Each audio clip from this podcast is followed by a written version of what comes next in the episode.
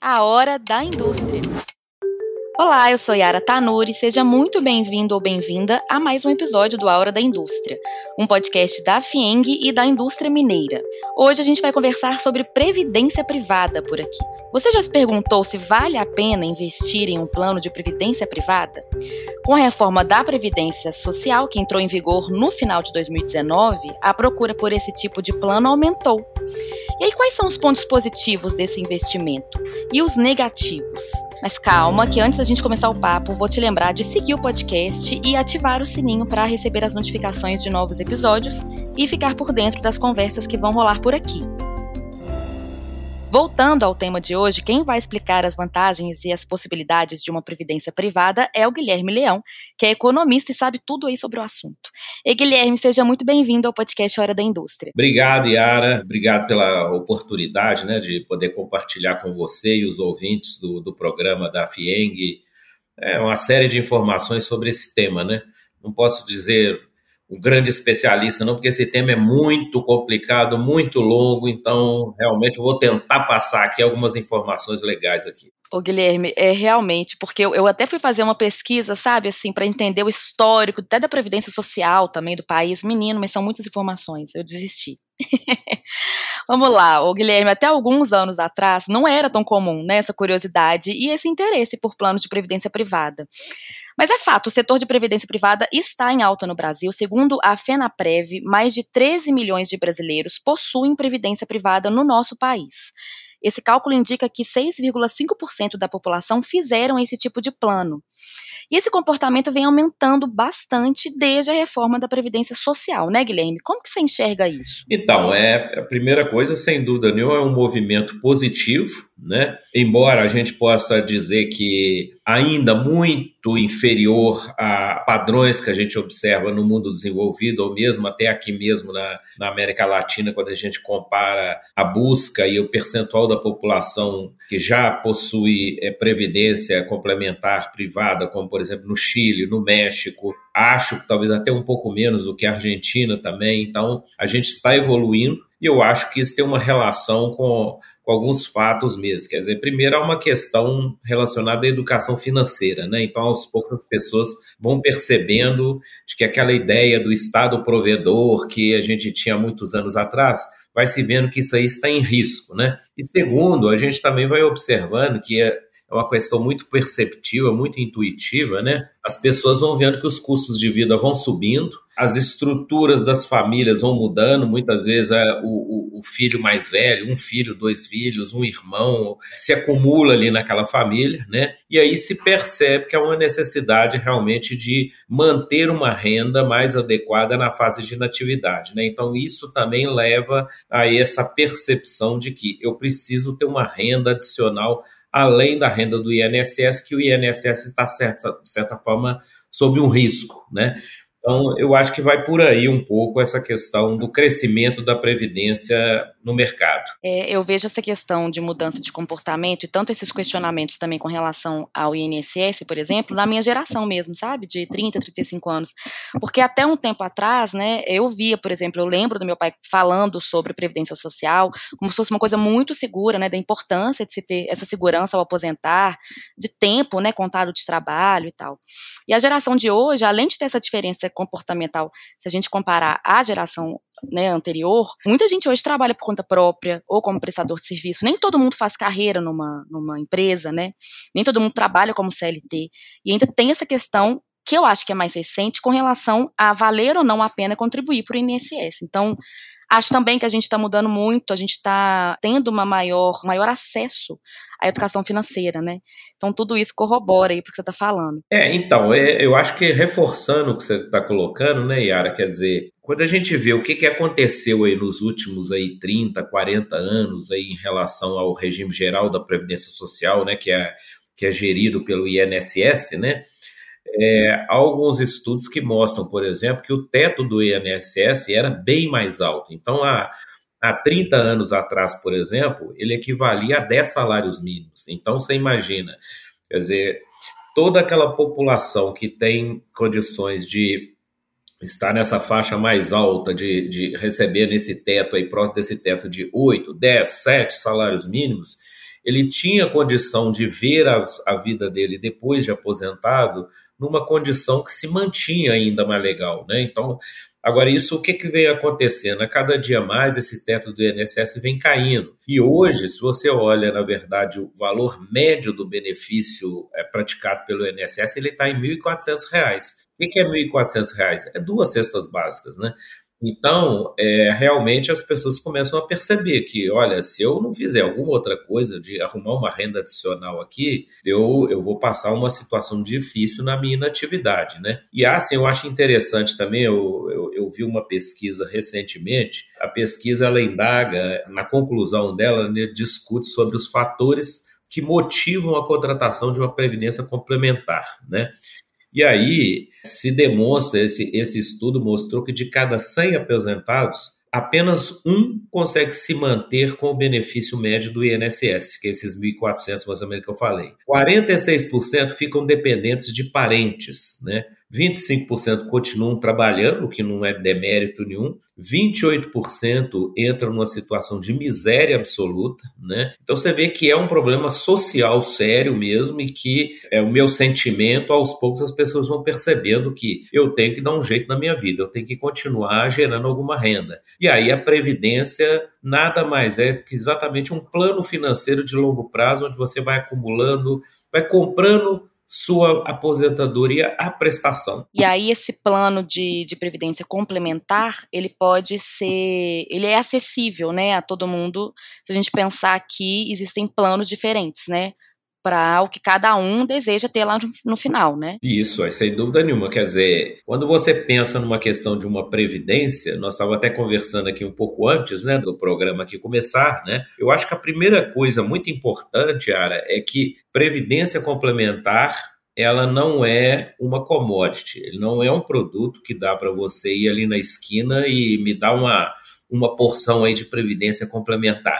É um processo que tem um pouco relação com estudar a vida da pessoa, né? entender o orçamento dela, entender o que é o patrimônio dela, o que é a renda dela, o que são as dívidas, o que, que tem uma certa segurança que sobra de recurso no mês, mês a mês, né? o que é a expectativa dela lá no futuro, sentar com essa pessoa e falar o seguinte: olha, se você quiser daqui a 10 anos, daqui a 20 anos, daqui a 30 anos, você, além do benefício do, INSS, você está se aposentando com uma renda adicional de 2 mil, de 3 mil, de 5 mil, 10 mil mensais a mais, né? O que, que você precisa começar a planejar hoje? Aí você fez uma boa pergunta aí, porque quanto antes você começa, menor o valor que você vai precisar colocar numa reserva dessa compra da previdência complementar à prestação. Quanto mais tarde, mais caro vai ficar essa compra dessa previdência complementar. Por quê? Porque o prazo é menor para você fazer essa formação dessa poupança, né? E deixa eu te perguntar uma coisa, você falou disso, né, de idade.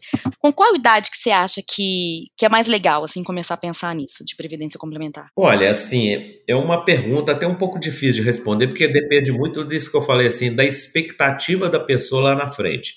Mas eu diria para você o seguinte: se for possível aos pais, por exemplo, é, que tenham um filho de 5 anos de idade, de um ano de idade, se ele tiver condição de começar a fazer uma previdência para essa criança, né, é o mundo ideal, né? Se for a própria pessoa fazendo a sua previdência, né, eu sugiro que ela entrou no mercado de trabalho, portanto, vamos dizer que ela, ela entrou lá no mercado de trabalho entre seus 20 e 25, naquele momento que ela, ela entrou na faculdade já arrumou um estágio, ou, ou depois que ela já começou a trabalhar, na fase já da faculdade, alguma coisa assim, se ela já tem uma renda com o próprio trabalho dela, portanto, aos 20, 25 anos de idade aí, vamos falar nessa faixa de 18, 20, 25, eu acho que quanto antes começar, melhor. Então, mesmo que seja pouco, né? Se você ir colocando um pouquinho que seja de dinheiro ali nessa sua poupança, né? Isso no longo prazo e na hora que você leva em consideração a evolução da taxa de juros, questão de taxa de administração que foi cobrada, a questão de uns certos benefícios tributários que tem, que o governo dá para todas as pessoas que fazem poupança de longo prazo, né? Na hora que você junta isso tudo, chama atenção, você assusta com o que, que o seu dinheiro pode crescer num período de 20 anos, de 30 anos, né? Pois é, isso é muito legal. E você falou aí de poupança, entre aspas, né? É, eu queria te perguntar sobre isso. Por que fazer previdência complementar ao invés de fazer a tradicional poupança, né? Ou, ou então investimentos? Quais são os benefícios aí? Você também falou um pouquinho deles. É, então, isso aí é interessante que você coloca, porque é realmente é muito natural, né? As pessoas pensarem o seguinte: mas por que, que eu vou ficar colocando um dinheiro ali num banco? Ou por que, que eu vou comprar um plano de previdência nessa entidade aqui de. Por exemplo, aqui em nós, aqui mais previdência, numa, numa instituição de previdência complementar, né? Aí você tem uma série de fatores, né? O primeiro que a gente tem que tem que lembrar em relação a essa questão é que quando você está fazendo uma previdência em relação às entidades, a, a, você fazer a sua própria poupança, né? A primeira coisa é o seguinte: você vai estar investindo através de um volume muito maior de recursos, né? Então, uma coisa é você começar a fazer uma poupança de 100 reais, colocando num banco ou colocando numa entidade de previdência todo mês, onde você aplicando isso no banco, a sua capacidade de diversificação é nula, né? Então, você na realidade, quer dizer, você vai ter que colocar esse dinheiro num fundo bastante conservador ou numa poupança, né? Alguma coisa desse tipo que vai te gerar uma rentabilidade muito baixa. A segunda coisa é o seguinte: quanto menos dinheiro você tem, menor é a condição de você diversificar essa carteira de investimento. Então, você pega, por exemplo, um plano de previdência, nosso caso aqui, por exemplo, o principal plano ele tem 500 milhões sobre gestão, né? Quando você coloca 100 reais aqui num plano desse aqui, né? Você vai estar aplicando numa cota que compõe ações, renda fixa, investimento no exterior, empréstimos aos próprios participantes, né? Então tudo isso é diversificado, então. Você diversifica muito mais, né? Um outro fator assim importantíssimo que tem a ver com a questão da capacidade de você acumular recursos versus você ter sua aplicação individual. Né? Quando você aplica aqui numa, num fundo de pensão, por exemplo, ou numa, num plano instituído, como é o, é o, nosso caso que a gente oferta ao mercado, né? você não tem incidência tributária sobre a sua acumulação de reservas de recursos ao longo de toda a história da sua poupança. Então, se você estiver ali acumulando recursos numa poupança, numa, num plano de previdência, por 10 anos, por 20, por 30 anos, nesse período inteiro você não teve nenhuma incidência tributária sobre cada vez que você resgata um dinheiro, reaplica numa outra aplicação. Resgata novamente, aplica em outra aplicação novamente. Né? Se você fazer isso de forma independente, a cada vez que você resgatar e reaplicar, você terá uma tributação em cima desses recursos. Aqui você não vai ter tributação nenhuma ou em qualquer plano instituído. Isso, no fim das contas, Yara, quer dizer, em, questão de 20, 30, 40 anos de, de poupança, isso significa mais de 100%, pode fazer o cálculo mais simples que for, significa mais de 100% de ganho a mais que você vai ter relativamente a você fazer essa sua própria poupança, né?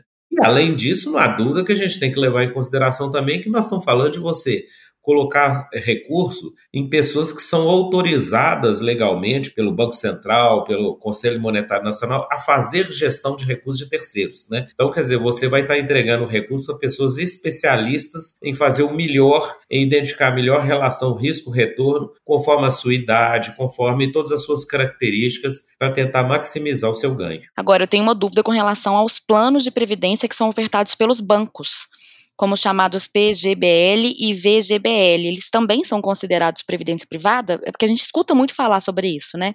Queria que você explicasse para a gente. Sim, é, são planos de previdência complementar privada, né, os ofertados pelo banco. Mas qual que é a diferença em relação ao que eu estou chamando aqui de plano de previdência privada instituído, que é o, o, exemplo, por exemplo, do caso do plano da Mais Previdência, que é oferecido a, daqui a pouco a gente fala a todo, a todo público, a gente pode ofertar esse, esse plano. Né? A principal diferença, Yara, é que quando a gente está falando dos PGBL e VGBL, nós estamos falando de planos ofertados por bancos e seguradoras. São instituições, então, a, o primeiro fator é são instituições com fins lucrativos. Né? Contrariamente, no nosso caso, nós somos instituições obrigatoriamente, todo, todo plano instituído, todo plano de previdência ofertado pelo fundo de pensão é um plano sem fins lucrativos, é uma, é uma instituição sem fins lucrativos. Então, só de cara com isso aí, você pensa o seguinte: quer dizer, aqui funciona como se fosse uma cooperativa. entra o recurso meu, seu e de mil pessoas. Esse recurso aqui, nós temos que tentar buscar, nós temos um mandato aqui para tentar buscar a máxima rentabilidade nesse recurso, com o mínimo risco na exposição desse recurso, combinando essas duas relações risco-retorno e cobrando a mínima taxa de administração possível, porque quanto mais taxa de administração eu cobro sobre o recurso de todo mundo, menor é a rentabilidade final na, na sua conta. E aí o que, que acontece? Se você entra, por exemplo, no site, tem um site, por exemplo, é, os caminhos não são fáceis, mas tem o site, por exemplo, da Ambima a Associação Nacional dos Bancos de Investimento e do Mercado Aberto. Né? Nele você tem todos os PGBL e VGBL oferecidos por todos os bancos, com informação de rentabilidade no ano, rentabilidade em 12 meses, rentabilidade em 24 meses e as taxas de administração que são cobradas. Né? O que você vai ver lá vão ser taxas de administração girando em torno de 2% a 3% ao ano. Contra, por exemplo, no nosso caso, e não é, não é, só o nosso caso específico, na maior parte dos planos instituídos aí dos fundos de pensão, essa taxa gira em torno de 0,4%, 0,5, 0,6. Nossa, é muito grande a diferença. Exatamente. Então você pensa o seguinte: esse dá até para fazer a conta. 2% a menos que você pague ao ano numa entidade, num plano instituído, em 20 anos, já é algo em torno, quando você capitaliza isso, já é algo em torno de quase 50% de rentabilidade a mais do que você vai obter aqui, por exemplo, versus o investimento em bancos. Né? Então, esse é o, eu, eu diria que é o principal fator que explica essa, essa vantagem. E há também essa questão tributária, porque dependendo do tipo de plano, entre o VGBL e o PGBL, você terá aquela tributação duas vezes ao ano, independente da movimentação financeira da carteira. Então você ainda tem uma, um custo tributário aí maior dos PGBL e VGBL versus os planos dos fundos de pensão. Na Mais Previdência, por exemplo, quais são as principais características assim dos planos que vocês oferecem? Olha, no nosso caso aqui, por exemplo, né, a gente tem a, essa questão do plano Vamos falar assim, por exemplo, primeiro assim, de quem pode, né? Então, quem que pode aderir ao, aos planos da, da Mais Previdência? Ótimo. Eu já estou querendo, né? Na, no caso, já estou na fila. Tá certo. vamos, vamos tentar viabilizar. Mas, assim, quem a, a primeira coisa é, esse plano é, foi construído para ele ser ofertado, primeiro, aos familiares dos funcionários do sistema FIENG. Então, os nossos 5.500, mais ou menos, funcionários, né, até então, a gente não tinha um plano que poderia, por exemplo, a, a filha ou filho da Talita, por exemplo, comprar o, o plano. Né? Hoje, com esse novo plano, pode essa pessoa. O marido da, da, da, da pessoa, é, ou seja, os familiares dos funcionários do, do sistema FIENG passam a poder participar desse plano. Quem mais? Toda a indústria de Minas Gerais. Então, quando eu falo toda a indústria de Minas Gerais, eu estou falando do industrial e seus familiares e do industriário e seus familiares. Então a gente abrange, deixa de ser um plano exclusivamente para funcionários do sistema FIENG e passa a ser um plano que se oferta ele aos familiares dos funcionários do sistema FIENG e aos empresários, aos industriais e industriários seus respectivos familiares é, dentro de Minas Gerais. Né? E o que, que se oferta nesse plano? Então, ele é um plano que você tem toda a flexibilidade, por exemplo, de, de do volume que você aporta de recurso. Então, a questão, qual que é o, o valor mínimo de aporte aqui mensal? R$ reais, né? Nossa, super acessível. É, sabe aquela propaganda do Itaú que fala assim, ah, tinha um determinado mês, um, um, dois meses no ano, você não consegue pagar.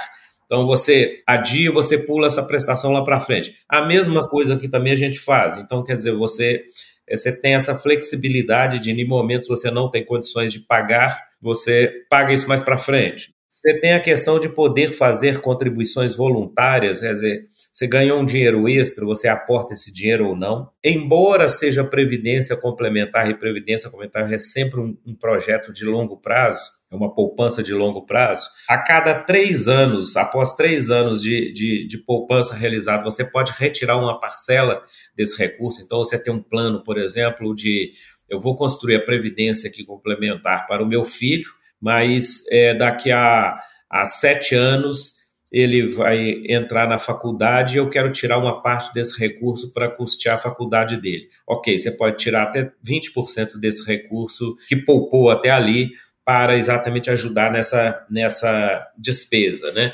Então, assim, são, são flexibilidades, além de, como eu falei, uma taxa de administração nossa aqui de 0,6% ao ano, e sempre naquele entendimento, né? Você será dona, você estiver com a gente, por exemplo, você é dono do plano. Então, a gente deve a você toda a satisfação em termos de completa transparência, em termos de aonde o seu recurso está investido, qual a rentabilidade que está dando, qual o desconto que houve dos recursos colocados por você, que é o 0,6% ao ano, então o que, que isso descontou mês a mês ali no, no, no, seu recurso, né? Ou seja, você tem toda essa, essa transparência de, de como é que o seu recurso está sendo gerido aqui, né? Essa é uma grande mudança também, né? Se a gente for parar para pensar, hoje em dia a gente tem muito mais acesso às informações, né? Assim, essa transparência também é muito mais comum, né? É, sem dúvida nenhuma. Agora, de qualquer forma, é, é claro que, por exemplo, quando você investe, e aí eu não posso, é, é, claro que o PGBL, o VGBL dos bancos, as seguradoras têm toda a transparência também, isso não há a menor dúvida, né? Mas não há dúvida também que quando você participa de uma empresa na qual você é um cliente e aqui, diferentemente, você é o dono, né? Você pode, inclusive, dar palpite, questionar se um mês a rentabilidade foi negativa da sua cota, dois meses, três meses negativa, né? Você pode questionar e, junto com o grupo de participantes, pode inclusive pressionar e, e a obrigação nossa aqui do dirigente dar clareza de quais ações que a gente está tomando, por exemplo, no sentido de rearranjo, de reestruturação da carteira de investimentos. Né? Isso não acontece naturalmente num, num, num banco, você não tem nem a quem. A máxima pessoa que você vai ter acesso é o gerente, do qual ele também ele não tem nenhum acesso sob o ponto de vista de, de falar quais são as decisões que a gestão está tomando para fazer alterações na carteira de investimentos, quer dizer, uma coisa mais distante, né? É, não há dúvida isso. Guilherme, a gente está falando muito aqui de pessoa física, né? Assim, das vantagens para qualquer pessoa que tenha previdência privada. Mas e as vantagens de ofertar um plano de previdência complementar para os funcionários, né? Como empresa? Quais são? É, esse é um ponto interessante quando a gente está exatamente buscando aí no mercado, tentando ir para o mercado da indústria, né? Nós já, já estamos com um contrato fechado, já estamos com o segundo contrato, já está lá na mão lá da diretoria para assinatura, então aos poucos a gente já está entrando no mercado da indústria e na além da, da turma da FIENG. E eu acho que assim, os principais benefícios, eu, Yara, eu costumo inclusive dizer que eu, eu enxergo, dado todo aquele cenário inicial que nós falamos aqui, da, da perspectiva da previdência oficial no país, quer dizer, é, você pensa o seguinte: funcionários da FIENG, por exemplo, que trabalharam 10 anos, 20 anos, dedicaram sua vida ali para uma determinada empresa, trouxeram valor para essa empresa, e aí, num determinado momento, ele se aposenta, e nós, felizmente, aqui a gente tem um empresariado consciente, tem uma empresa é, que tem a clareza e tem a visão do benefício social, da importância desse benefício social, que eu chamaria até de um, de um benefício que tem uma questão social mesmo. Mas eu diria o seguinte, quer dizer, primeiro, você tem estudos que mostram que a empresa que oferece complementar, né, isso vira uma, uma ferramenta de mais atratividade dessa empresa para captação de pessoas, de, de, funcionários, de retenção de talentos. Então, as pessoas, é, os estudos mostram que depois do benefício do plano de saúde, o segundo benefício que as pessoas mais valorizam na empresa é a previdência complementar, né? Então, isso retém pessoas, a gente vê isso na prática aqui de, de pessoas que é, exatamente eles se preocupam em se mantém dentro da empresa exatamente pela questão do plano de previdência que ele tem. Isso, estudos demonstram que há um aumento de produtividade, porque você exatamente você reduz o turnover. Se você reduz o turnover, aquele empregado ali está por mais anos ali, cada hora ele é mais especializado. Então a, a previdência ajuda nessa retenção das pessoas e no aumento da produtividade, né? É, a gente tem que também pensar que não há dúvida que acaba isso estando dentro de uma empresa, ela acaba estimulando a educação, o planejamento financeiro entre os empregados, e isso acaba repercutindo até no caixa da empresa, minimiza toda aquela questão de empregados que precisam ficar precisando, pedindo adiantamentos, ficando com todo o salário comprometido por empréstimos em bancos, porque as instituições, essas instituições em geral, fazem empréstimo para os seus, os seus participantes, né? E há uma questão também de um benefício tributário para as empresas, né? Então, há a possibilidade da empresa deduzir do IRPJ dela, do Imposto de Renda da Pessoa Jurídica dela, né? As contribuições como despesa administrativa, né? Então, isso reduz a base de incidência do imposto de renda, né? Até o limite de 20% da folha dos participantes. Então, todo mundo que contribui para o plano, e ela contribui também, por exemplo, se ela contribuir, até 20% desse gasto você pode budget considerar como dedução para efeito de imposto de renda. Então, isso é um, isso é um benefício atrativo ah, para quem declara com base no lucro real. Né? Então, isso é um instrumento que realmente estimula empresas, às vezes, inclusive, também a pensar na previdência para os seus empregados por conta exatamente dessa vantagem tributária. E há também a questão para as empresas, a questão de você, às vezes, usar a previdência como forma alternativa de pagamento de participação nos lucros e resultados. Então, você faz um depósito na PLR dos funcionários. Né? Eu ia te perguntar, assim, se tem algum algum ponto negativo, mas não vou perguntar mais, porque acho que não, né? Eu, sinceramente, é, numa boa que se a gente puder dizer que é ponto negativo você adiar um consumo imediato em troca lá de um futuro, talvez para alguns isso pode ser encarado como um ponto negativo. Vendo dessa forma, sim. É, e de fato, na questão das da, finanças comportamentais mostram muito isso, quer dizer, essa linha de que as pessoas, é, é um sacrifício para as pessoas abrirem mão do consumo imediato em prol de um futuro. Né? Então, infelizmente, quer dizer, uma questão tem que ser feita nesse negócio. A pessoa tem que abrir mão de algum gasto nesse momento né? Se é que ele tem essa possibilidade, lógico, né? Por isso tem que ser analisado sempre a, a vida de cada um, né?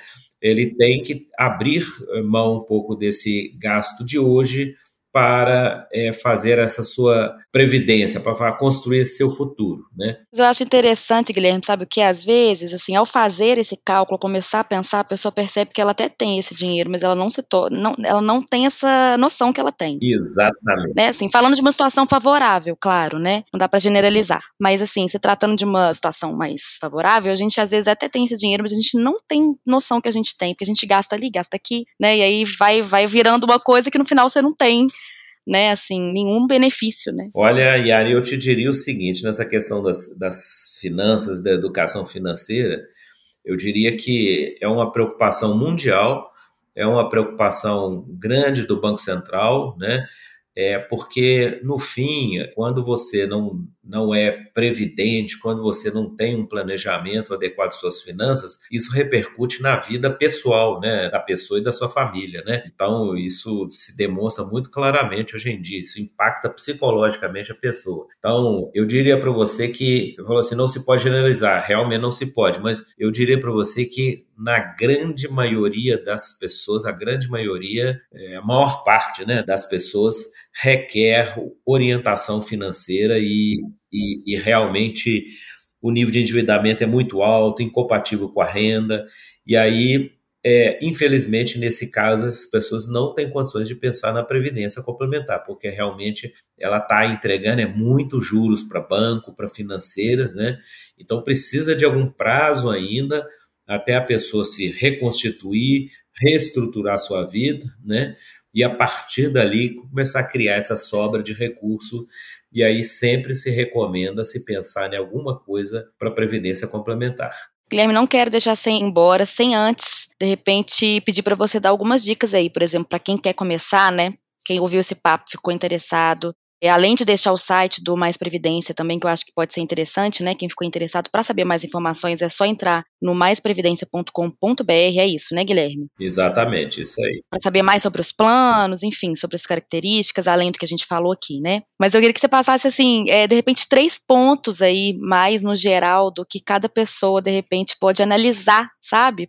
No estilo de vida mesmo, sabe? Para chegar a um plano que seja mais interessante para ela. O que, que você falaria assim para essa pessoa analisar? Então, a primeira coisa que eu colocaria seria o seguinte, quer dizer, se você, né, é, tem uma necessidade ou uma expectativa de uma renda na terceira idade, na inatividade, ainda que você não fique inativo, mas tem uma necessidade ou uma expectativa de uma renda acima de aproximadamente uns R$ 1.500 mensais, né, você tem que pensar em previdência complementar.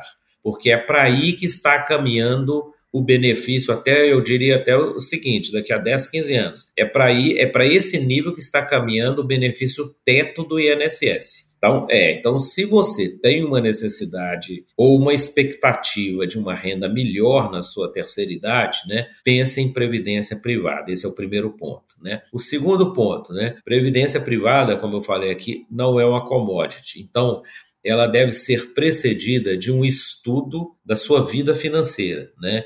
Então, quando a gente fala aqui, procure a gente aqui na Mais Previdência, a gente sabe que seja uma empresa, um empresário, seja os empregados, o que a gente quer é sentar com a pessoa, entender um pouquinho a renda dela, né? Ela pode começar com o mínimo e depois a gente, com o tempo, a gente vai estudando a vida dessa pessoa, o seu orçamento mensal. Isso envolve a sua renda, envolve o pagamento das despesas, envolve o pagamento das dívidas, qual é o patrimônio que você tem, quais são os seus sonhos ao longo da sua vida, e aí qual é a parte que fica aí para a poupança futura, para a previdência, né? Então, isso precisa realmente dessa construção aí desse planejamento, dessa educação financeira com a pessoa, né? E um terceiro ponto que eu diria exatamente, quer dizer, é, no fim até conversa com esse segundo, né? Que tem relação exatamente de, de você pensar na, até nos seus filhos, né? Quer dizer, se você está não só pensando no, no seu futuro, mas também já começar a pensar dentro dessa estimativa de para onde vai os benefícios do INSS, né, é já começar a pensar, se puder, até mesmo nos benefícios previdenciários para, para os filhos. Muito bem, Guilherme, foi um papo assim muito interessante. Sai, vou sair daqui já pesquisando qual o plano de previdência que eu vou fazer, porque realmente assim é, você explicou de maneira muito didática e realista os porquês, né, que a gente deveria fazer isso. É um ponto, Yara mas aí até um ponto que eu acho interessante, porque você colocou, eu lembro já de dar uma entrevista para uma, uma, outra jornalista né, no, no mercado, e ela, e ela também ficou interessada, e esses dias eu fiz a questão de, daqueles exames periódicos de empresa, né? Aí a médica, quando viu que eu trabalhava nessa área, ela também, da mesma forma, ficou curiosa e perguntou, né? Então o que, que acontece? Você, por exemplo, você não é da indústria, você não é, por exemplo, da FIENG, do mesmo jeito essa médica, né? O que, que é quando eu falei aqui plano instituído. Então, isso quer dizer uma previdência privada instituída por um fundo de pensão, por exemplo, igual nós aqui, mais previdência, né? mas que ele tem que ter relação com uma classe sindical. Então, por exemplo, no nosso caso aqui, a gente pode ir para todos os industriais e industriários de Minas Gerais, porque quem instituiu esse plano da Mais Previdência é a FIENG que é uma entidade de classe de grau superior e da qual ela representa legalmente essas indústrias, né? Para você, por exemplo, se a gente tiver, vamos supor, o sindicato dos jornalistas, né? Se o sindicato dos jornalistas, ele pode ser o instituidor, então, por exemplo, a Mais Previdência pode sentar com o sindicato, a gente faz um contrato,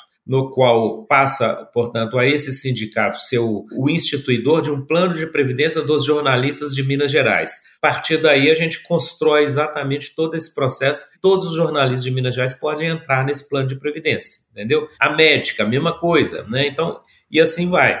Então, o único detalhe é esse, quer dizer, quando você fala assim, eu, eu preciso estudar esse assunto, eu posso, inclusive, até tá meio aqui no, na entrevista, depois te ajudar até na, nesse sentido da gente identificar qual categoria que, da qual você pode estar participando de um plano de previdência, porque realmente, e aí até reforçando um ponto que a gente falou aqui na entrevista, é, as vantagens desse, desse tipo de plano aqui, de plano instituído pelos fundos de pensão em relação aos PGBL e VGBL, eu diria para você que depois de 20 anos, não precisa de mais do que isso, você, por exemplo, se você quiser se aposentar lá para os seus 55, 60 anos, daqui a há 25, 30 anos, né, você terá de 100% a 150% mais recursos numa, num plano instituído versus num PGBL ou VGBL. Então, esse é um ponto muito importante também a atentar, porque é muito dinheiro em jogo. Muito. E é bom que você já deu até o caminho das pedras aqui. Quero te agradecer novamente. Vou continuar esse papo depois que terminar a gravação. Tá certo. Mas quero te agradecer aí por todas as informações. Tenho certeza que os ouvintes também vão ficar muito curiosos e vão também, enfim, querer saber mais informações e escolher o melhor caminho para eles. Muito obrigada, viu? Obrigada a você. É isso aí, eu espero que você tenha gostado do episódio de hoje. A Fieng está no Instagram, arroba Oficial, e você pode acompanhar as notícias também pelo portal da entidade no www.fieng.com.br. E não esquece de seguir o podcast, sempre tem episódio novo aqui toda segunda-feira, com muito conteúdo relevante para você. Eu fico por aqui e até o próximo episódio.